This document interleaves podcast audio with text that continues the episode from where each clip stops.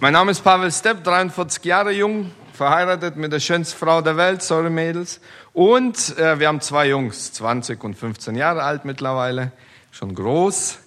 Und äh, Rainer hat gesagt, ich soll ein bisschen was von mir erzählen, bevor dann ähm, so ein bisschen in die Materie einsteigen. Und ähm, ich schäme mich des Evangeliums nicht. Ich habe mich lange und für alles Mögliche geschämt. Ich habe mich zum Beispiel damals, als ich in Kirgistan auf die Welt gekommen bin, dafür geschämt, dass ich ein Faschist bin, hat man mir gesagt. Warum? Weil meine Mama deutschstämmig ist. Und dann ähm, war das so, dass man da aufpassen musste, dass ähm, ja, man keine Nachteile davon hat, dass man irgendwelche deutsche Wurzeln anscheinend hat. Dann sind wir nach Deutschland gekommen und hier musste ich mich schämen, weil ich ein Russe bin. Weil mein Papa Russe ist. Ja, was jetzt? Schämen. Ich habe mich tatsächlich geschämt und, und geguckt, dass ich sogar mein R, was ich ja immer so gern, wenn ihr mich hört, dann werdet ihr es merken, dass es so ein bisschen, äh, ja, oberfränkisch klingt, aber das ist russisch. habe ich auch mal versucht, ne, so, und das, das passt nicht zu mir, das war nicht meins. Ich kann das schon so sprechen, dass das irgendwie, aber das ist nicht meins. Schämen. Und dann habe ich mich geschämt dafür, dass ich Jesus mal kennengelernt habe. Ich habe nämlich äh, eine Band gegründet mit ein paar Jungs. Wir haben angefangen Musik zu machen. Damals in Ludwigsburg war das. Und ähm, wir waren berühmt. Jeder Auftritt stand in der Zeitung. Und ich war der Frontman der Band und bei uns ging's ab und die Mädels haben mich erkannt und so weiter. Und äh, dessen habe ich mich nicht geschämt. Aber dann habe ich gesagt, so dieser Jesus, der passt doch nicht in mein Leben und habe ihn weiter weggeschoben. Und das stieg mir alles so ein bisschen zu Kopf. Ich habe dann die Schule vernachlässigt, alles hingeschmissen. Mein Vater hat gesagt, boah, was soll aus dir werden und so, du bist doch nicht dumm. Und dann bin ich zur Bundeswehr. Und da habe ich mich nicht geschämt, dass ich bei der Spezialeinheit war, dass ich das alles geschafft habe und ähm, Elitesoldat war in Deutschland und ähm, die NATO ausgebildet habe in Überlebenstrainings und so weiter. Aber des Evangeliums habe ich mich geschämt. Wenn ich mal Telefondienst oder Wachposten hatte und eine Bibel dabei hatte, dann habe ich die nur gelesen, wenn die Soldaten alle geschlafen haben. Ich kann ja nicht als Unteroffizier der speziellen Kräfte hier mit so einem Hokuspokus wie Bibel und Glaube, das ist ja, bin ja hart, ich brauche sowas nicht. Ich schäme mich des Evangeliums nicht. Als Jesus dann wieder in mein Leben richtig kam durch meine Frau, ähm, die so heilig war in meinen Augen und sie von sich nichts gehalten hat, hat sich geschämt für alles und für sich und für... Da kam Jesus in mein Leben. Ich habe gesehen, diese Reinheit, diese Heiligkeit, diese Fülle, die ich eigentlich versucht habe durch Fallschirmsprünge, durch Macht, durch irgendwas erreichen, Geld, ich habe mir ein fettes Auto damals rausgelassen und so weiter, hat mich nicht erfüllt. Menschlich gesehen hatte ich alles und ich war leer. Lag manchmal echt auf meiner Stube und habe ins Kissen geheult, weil das Leben einfach sinnlos war. Und dann kam Jesus. Und er hat mich so erfüllt, das war so genial, und trotzdem habe ich mich geschämt. Und so Step by Step, mein Name im Programm, habe ich angefangen langsam das, was Jesus für mich gemacht hat, gegeben hat, A zu verinnerlichen, zu begreifen und B mich immer mehr zu trainieren, dass ich mit Wort und Tat ähm, das Evangelium verkündige. Und ähm, dann habe ich eben Bundeswehr aufgehört, weil ich wusste, dass das beißt sich so, Menschen helfen und mit Jesus unterwegs sein und dann zum Killer ausgebildet werden, das passt nicht so zusammen. Dann bin ich gegangen. Habe nach vier Jahren dann den Dienst nicht mehr verlängert, habe Zerspannungsmechaniker gelernt, habe Metall mit Metall bearbeitet und das war dann gut. Und da habe ich mich mehr und mehr geöffnet und gemerkt, es lohnt sich gar nicht für das Evangelium, für Jesus, sich zu schämen. Das ist genial. Und als Azubi, war ein kleines Familienunternehmen, wir hatten zwei Meister, vier, fünf Mitarbeiter in, in, in unserer Abteilung da. Und wenn wir dann beim Vesper morgens äh, am Tisch saßen, gab es irgendwann mal, das ist so langsam irgendwie gekommen, nur noch das Thema Jesus und Bibel. Und zwar hat der Geselle dann immer, der, der Älteste bei uns, irgendwo in der Zeitung was gelesen, was irgendwie mit Gott und, und, und was zu tun hatte und vielleicht sogar das widerlegen wollte. Dann brachte es mit und dann saßen wir alle am Tisch und haben mit mir diskutiert, wie es dann so ist, kann das Gott und so weiter und so fort. Und ich dachte, wie genial ist das denn? Ich schäme mich des Evangeliums nicht. Manche haben zugehört, manche haben mitgemacht, aber es ging.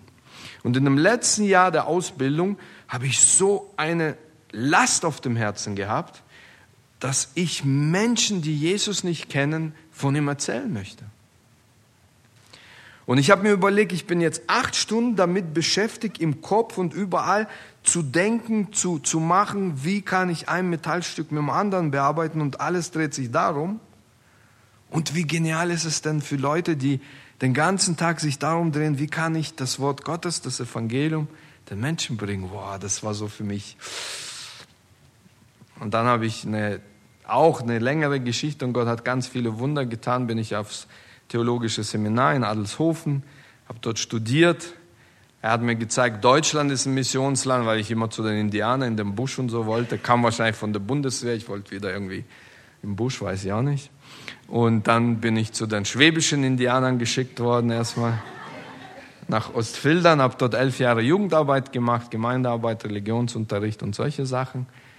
Und da habe ich gemerkt, das ist genial, was wir da haben. Dieser Jesus, dieses Evangelium. Und ich habe gesehen, wie es Menschen hilft, wie es Kindern hilft, wie es Erwachsene anfängt, durch die Kinder auch teilweise zu verändern weil sie von diesem Jesus gehört haben, nach Hause gekommen sind und erzählt haben.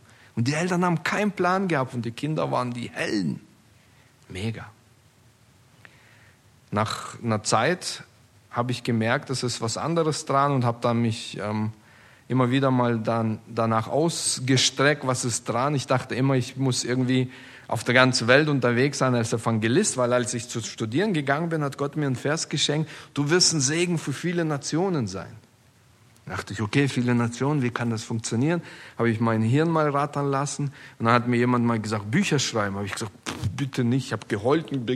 Gott, bitte nicht Bücher schreiben. Ich möchte nicht am Tisch sitzen und Bücher schreiben. Egal was, aber nicht Bücher schreiben. Aber das wäre eine Möglichkeit, Menschen ähm, zu erreichen. Ich habe noch keins geschrieben, obwohl ich von SCM Verlag tatsächlich eine Anfrage hatte und wir waren schon so weit, dass ich fast geschrieben habe, aber nein. Äh, da bin ich nicht dazu gekommen irgendwie. Ich brauche jemanden, der schreibt und ich kann erzählen ohne Ende so irgendwie. Naja. So, und dann bin ich tatsächlich mit allem drum und dran äh, bereit gewesen zu sagen, Herr Jesus, ähm, ich möchte das machen, was du tust und nicht, was ich tue, weil ich geguckt habe, was kann das alles sein. Und dann hat er mich in den Knast geschickt. Und seit einem Jahr und ein paar Monaten bin ich jetzt in Stammheim im Gefängnis als Gefängnisseelsorger von morgens bis abends unterwegs. Und wisst ihr, was mir noch gar nicht so lange her, vor, vor ein paar Monaten war das, klar geworden ist? Ich habe da alle Nationen. Gott hat das ganz anders im Kopf gehabt als ich. Ne? Ich habe gedacht, okay, Flugzeug dahin, dahin. Und Gott sagt, äh, äh, eingesperrt hierhin und äh, okay. Und das ist so genial, wenn man dieses Evangelium leben kann. Und so krass habe ich das gemerkt im Knast, wie wichtig das ist, einfach an Jesus angebunden zu sein. Und alles, was man tut und lässt, hat Auswirkungen. Ich komme nur rein und ich merke, dass die Leute, das haben die mir dann gefeedback, das habe ich draußen, wenn man nicht im Knast ist, nicht so gemerkt. Die sagen, Herr Stepp, wenn Sie durch den Flur laufen, als ob hier irgendwie so Lichter angehen und als ob hier eine Fröhlichkeit reinkommt. Und nicht, weil ich so toll bin. Ich weiß, dieser Jesus, der strahlt. Wenn ich dahin komme und der Heilige Geist lebt in mir, sagt mir die Bibel, dann wirkt's schon, ohne dass ich meinen Mund aufmache.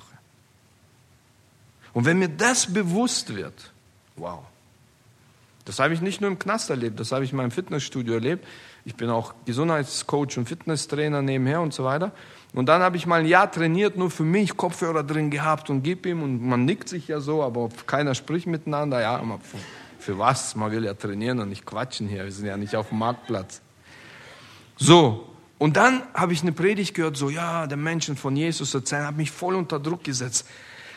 Und ich sage, ah, ich bin jetzt seit einem Jahr in diesem Fitnessstudio, habe noch nie mit jemandem über Jesus gesprochen. Das gibt's doch nicht. Ich schäme mich und, ich weiß nicht, wie soll ich. Und Herr, ich bin so ein Versager und bla bla bla. bla. Und dann, genau nachdem ich so rumgeheult habe vor Gott, kommt so ein junger Mann auf mich und zeigt mir, mach mal deinen Kopfhörer raus. Okay. Mach meinen Kopfhörer raus. Er sagt, ah, ich sehe, du gehst gut ab. War so ein Italiener, richtig cooler Typ. Und dann sagt er zu mir, hast du Ahnung, oder?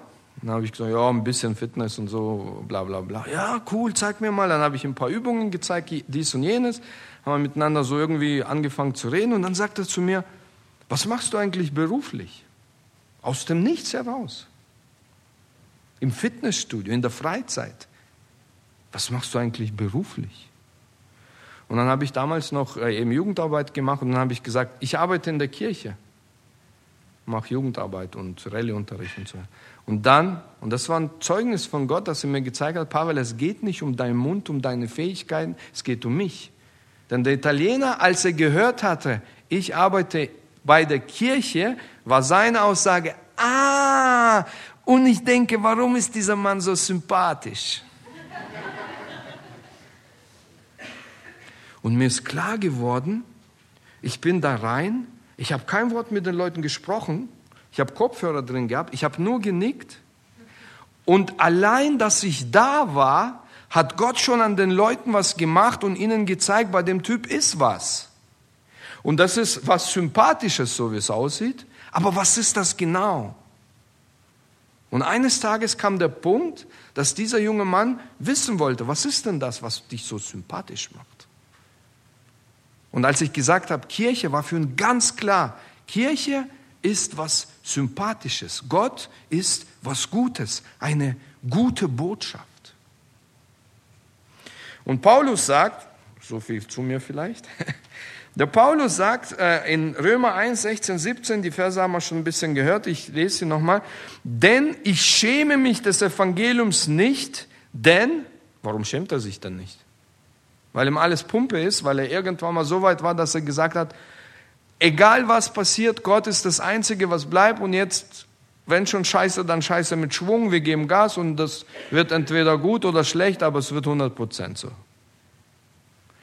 Und er zieht das Ding durch. Nein, er sagt, es gibt ein paar Dinge, die ich gemerkt habe, seit ich mit Jesus unterwegs bin, warum ich mich des Evangeliums nicht schäme. Und er sagt, denn es ist eine Kraft Gottes die selig macht alle, die daran glauben, die Juden zuerst und ebenso die Griechen. Denn darin wird offenbart die Gerechtigkeit, die vor Gott gilt, welche kommt aus dem Glauben in Glauben, wie geschrieben steht. Der Gerechte wird aus Glauben leben. Wenn man das mal durchbuchstabiert, jedes einzelne Wort zerlegt und so weiter. Und da wird einem klar, was das Evangelium ist. Und dann wird einem klar, warum Paulus sagt, ich schäme mich nicht. Er sagt zuerst, erstens, es ist eine Kraft Gottes. Wisst ihr, die gleiche Kraft, von der Paulus hier spricht, hat Jesus gesprochen oder eben in den Briefen erwähnt, die einen von Toten auferwecken kann. Gibt es auf dieser Erde eine Kraft, die größer ist als die Kraft Gottes, die einen von den Toten auferwecken kann? Gibt es die? Nein. Und es gibt so viele Menschen da draußen und im Knast drin und egal wo, die haben diese Kraft noch nie erlebt und wissen nicht, woher sie kommt. Sie kennen die Kraft des Geldes. Sie kennen die Kraft der Autorität. Sie kennen die Kraft der Macht, der Beeinflussung, der Psychologie, was weiß ich was. Aber sie kennen die Kraft Gottes nicht. Und ich, der kleine Pavel, übrigens Pavel, Paulus, Paul bedeutet der Kleine, Namensbedeutung, ja? Der Klein, deswegen habe ich immer geguckt, dass ich wenigstens breit bin, wenn ich schon klein bin. Der kleine Pavel, der in Kirgistan nicht zu Hause war, in Deutschland Ewigkeiten gebraucht hat, bis er geblickt hat, dass er hier auch nicht zu Hause ist, sondern im Himmel zu Hause ist. Der kleine Pavel ist an dieser Kraft angedockt. Boah. Wie klein machen wir Jesus und seine Kraft oft. Wie klein setzen wir auf unsere Fähigkeiten und unser Versagen und, und sagen, ich muss das alles ausbaden. Und Jesus sagt, nimm und geh und predige das Evangelium aller Kreatur. Und irgendwann mal habe ich mir angewöhnt zu sagen, Herr Jesus, du hast gesagt, ich gehe jetzt und dann schau, dass du das Ganze nachher ausbadest. Ne? Es ist nicht meins. Nicht ich muss das ausbaden. Wenn er sagt, geht, betet für die Kranken, geht, erzählt ihnen von Jesus und so weiter und so fort, dann mache ich das. Ja, aber vielleicht habe ich nicht die richtigen Worte. Vielleicht ich, bin ich das und jenes und dann halte ich ihn von Gott ab. Hä? So groß und so mächtig und so stark bist du nicht, dass du einen Menschen von Gott abhalten kannst. Also das ist ganz schön eingebildet. Wer bin ich? Jesus sagt, ich gehe, Punkt. Er macht das schon. Er ist Gott. Schäme dich des Evangeliums nicht, denn es ist eine Kraft. Dynamis, Dynamit kommt aus dem gleichen griechischen Wort. Also da fliegt schon einiges um die Ohren, im positiven Sinne, wenn Gott anfängt einzugreifen. Ich habe so viele Jungs jetzt in diesem einem Jahr, ich bin seit Februar letzten Jahres im Knast, und ich habe in dieser Zeit so viel Kraft Gottes erlebt, wie ich in elf Jahren Jugendarbeit nicht so offensichtlich erlebt habe. Warum? Weil die Menschen dort ähm, viel näher an, an, an existenziellen Sachen sind. Wer bin ich? Woher komme ich? Warum ist das passiert? Was passiert später? Was ist, wenn ich die nächsten 15 Jahre drin hocken bleibe? Was macht mich aus? Wofür lohnt es sich zu leben? Wo ist meine Hoffnung? Und wenn du dann mit, mit dem Evangelium kommst, ja, das ist es. Die Kraft Gottes. Einer kommt zu mir aus Belarus, weil ich Russisch kann. Übrigens, im Knast gibt es nichts Besseres, als Russisch zu können. Und dann kommt äh, einer aus Belarus, kein Wort Deutsch, nichts, wurden eingeknastet, sitzen da. Und dann ähm, sagt er zu mir als allererstes, er wusste ja, da kommt einer von der Kirche, also ähm, setzen wir uns mal zusammen. Er hat gehört, er kann Russisch, das ist schon mal gut. Und er soll mal mit dem quatschen, hat sein Mittäter gesagt, weil ich mit dem davor geredet habe. Okay, seine äh, Eingangsrede war, erstens, ich habe nichts mit Kirche zu tun und zweitens, ich will nichts von Religion wissen. Und ich sitze da, gucke ihn an und ich auch. Und dann sagt er zu mir, was? Sie sind doch Pastor und wie meinen Sie das? Sag ich, Religion ist tote Materie, das sind irgendwelche Rituale, Dinge und bla bla bla, interessiert mich nicht, hätte ich nie Lust drauf, denn ich habe diesen lebendigen Jesus kennengelernt und nur der macht's. Und darum bin ich mit ihm unterwegs und darum möchte ich. So schlimm? Ich dachte schon, dass es so schlimm bin. dass er wegrennt. Das ist mir noch nie passiert. Feuerwehr, super. Herr segne die Jungs. Yes. Jetzt bin ich komplett. Ach so, ja. Nichts mit Religion und, und, und so weiter. Sag ich, ich auch nicht. Religion, bla bla bla, tote Materie, ich will den lebendigen Gott. Okay.